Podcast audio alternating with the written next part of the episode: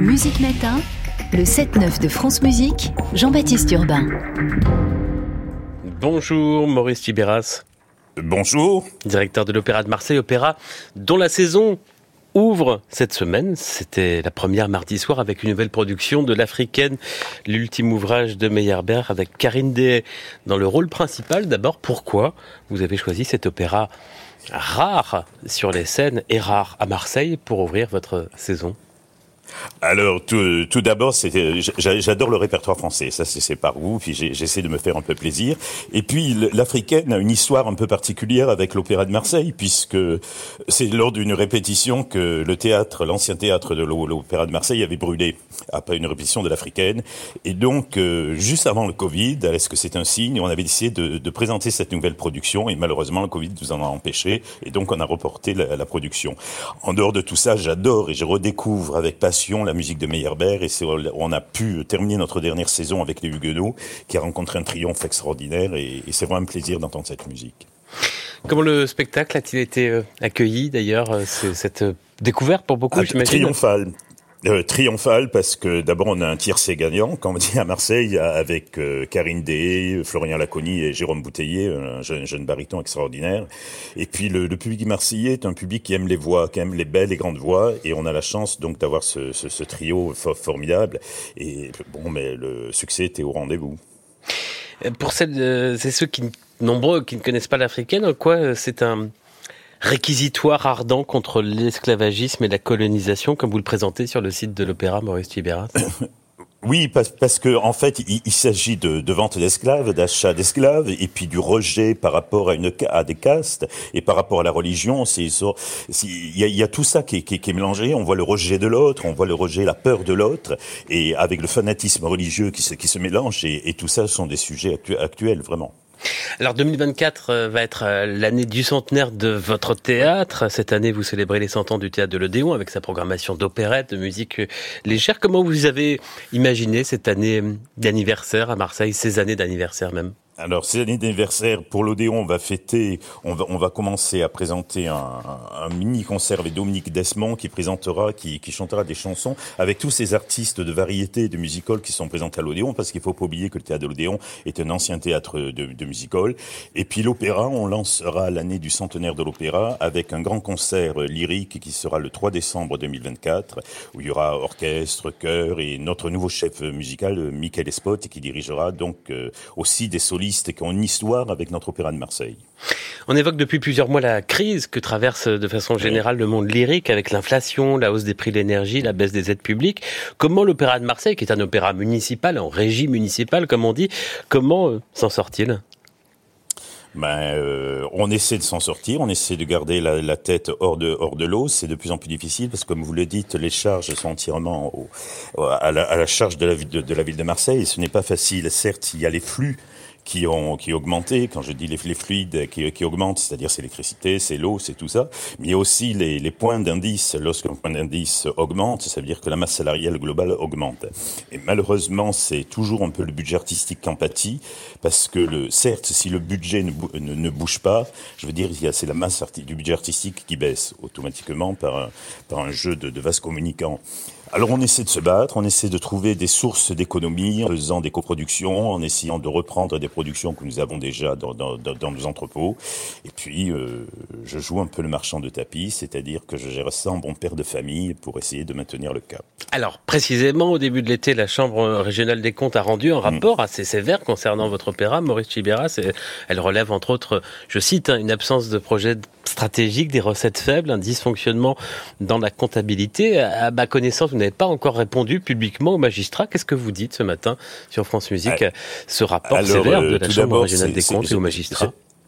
alors tout d'abord, j'allais dire, c'est pas à moi à répondre, c'est au service presse de la ville, ou au, cabinet du maire de, de Parce que vous êtes un employé de la mairie. Voilà, tout à fait. Donc ce n'est pas moi à m'exprimer. Mais la seule chose que je puisse dire, c'est que la CRC est dans, est dans son rôle. C'est comme les impôts. Lorsque les impôts euh, cherchent toujours quelque chose, on trouve toujours. Je suis assez étonné quand même de certaines euh, assertions. Euh, par exemple, lorsqu'on dit qu'un musicien d'orchestre ne peut pas cumuler un poste de conservatoire, ça la loi euh, de professeur de conservatoire, ça la loi l'autorise. Je suis aussi étonné lorsqu'on dit qu'on a passé de levée de rideau, parce que lorsqu'on montre le nombre de levées de rideau qu'on a, si je, compare ça avec certaines maisons de, mes collègues, on n'a pas vraiment à rougir. Quant à l'absence de projet, c'est simplement qu'on nous a demandé euh, la CRC demande à ceux qu'on écrive un nouveau projet artistique et culturel, et c'est ce que nous sommes en train de faire, d'autant plus que la ville a lancé une grande réflexion sur notre changement de statut, qu'on appelle tous, euh, en criant haut, et fort, et pour sortir de la régie directe à la régie municipale, pour aller vers un autre statut, qui nous permettrait d'obtenir sans doute le label national et de nouvelles aides de la part du, du ministère de tutelle. Vous êtes à l'aise, vous, vous êtes nommé il y a 15 ans par Jean-Claude Gaudin, vous êtes à l'aise avec cette euh, nouvelle municipalité, le nouveau maire Benoît Payan, vous êtes euh, compatible? Ah oui, oui, oui, tout à fait. Euh, moi, j'oublie, j'oublie jamais d'abord que, je suis, comme vous l'avez dit tout à l'heure, un employé municipal. Je suis au service de la mairie, au service du service public. Non, non, mais bien sûr, non, non, mais mais c'est une réalité. Hein, c'est c'est vraiment une réalité. Je suis au service service public. Bon, euh, euh chacun a ses, idées politiques, mais moi ça me gêne absolument pas. Je travaille avec tout avec tout le monde et ça se passe assez bien dans dans dans le sens qu'on a envie d'aller de l'avant et de d'aider cet opéra. Et je veux dire, si on a envie que l'opéra de Marseille euh, continue à vivre et continue à, rester ouvert, on a, il faut, faut tous se retrousser les manches et travailler tous ensemble. Et là, on, a lancé justement des ateliers et vraiment on travaille les, les, les mains dans les mains. Donc vous, vous avez envie de continuer ah oui, pour le moment, oui, oui, oui, bien sûr. Et puis alors, figurez-vous qu'il y a une nouvelle loi qui vient de passer, qui nous autorise à aller jusqu'à 70 ans. Alors c'est formidable. Alors, je voudrais qu'on parle quand même du public. Il y a une tradition, un public populaire ah à l'Opéra de Marseille. Euh, là, c'est pas le, rapport de la Chambre régionale des comptes que je lis, mais c'est le Figaro ce matin, Christian Berlin, qui parle, au sujet de cette africaine, euh, d'une salle clairsemée suggérant que même dans une ville de tradition lyrique comme Marseille, un lien a été perdu avec un répertoire où l'on se serait pressé jadis. Est-ce que vous reconnaissez que qu'il y a un problème euh, au niveau du public de l'Opéra de Marseille pour le renouveler aujourd'hui? Il y a, a l'effet Covid. J'allais dire, il y a l'effet Covid qui est passé par là. C'est-à-dire que notre, socle de public, c'est-à-dire le socle des abonnés, a fondu un peu comme neige au soleil. Et on a, on a perdu à peu près 50% de, de nos abonnés avec, avec, le Covid. Et maintenant, les gens, euh, le public, je veux dire, se, se déplace un peu au dernier moment et achète au dernier moment. Donc ça donne des sueurs froides. Et le public de Marseille est un public qui certes est un public de répertoire, mais qui aime surtout le répertoire italien et les grands titres. Par exemple, si je prends l'année dernière le Carmen que nous avons affiché, euh, il faut pas oublier aussi qu'on est une, des plus grandes salles de province avec 1800 places. C'est-à-dire c'est chaque fois comme si on jouait deux fois à Nice ou, deux fois à Avignon ou deux, fois à Montpellier, chaque fois qu'on lève un rideau. Et lorsqu'on a joué Carmen, on a joué cinq fois à 1800 places, on a refusé trois salles entières. Lorsqu'on a fait Nabucco, on a joué quatre fois, on a refusé deux salles. Et il est certain que l'africaine, c'est les gens oubliaient ce titre. Les gens, euh, la dernière fois qu'on l'a joué, c'était dans les années 60. Et, et, voilà. Alors il est certain que Attila va faire le plein. Il est certain que Traviata cette année euh, va faire le plein. Les Noces de Figaro feront le plein. Mais il y a certains titres, je, me sens un peu obligé hmm. aussi de. C'est votre mission. Voilà et présenter autre euh, chose de la même manière. Je, sais très bien que les prix des places sont bas, 80 euros pour les plus chers, ce qui n'est pas le cas dans beaucoup d'opéras français. Merci beaucoup, Maurice Tibéras, d'avoir euh, accepté de répondre à nos questions. L'africaine de Meyerbeer, allez-y, c'est jusqu'au 10 octobre à l'Opéra de Marseille avec euh, la grande, la merveilleuse Karine Dehay, dont d'ailleurs Christian Merlin parle dans des termes très très élogieux ce matin dans le Figaro. Voici un air célèbre de Meyerbeer de l'Africaine à l'acte 4, ici avec la voix de Nicolas Gueda.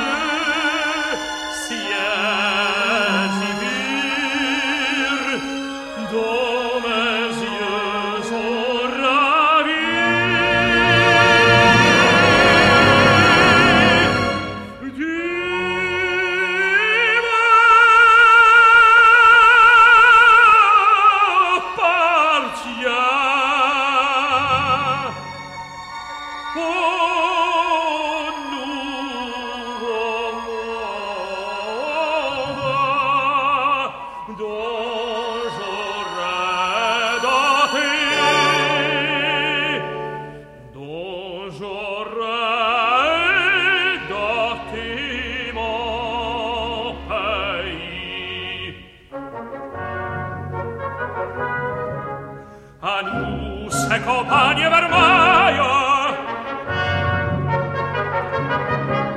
Anus et edero dubi O tresor fama O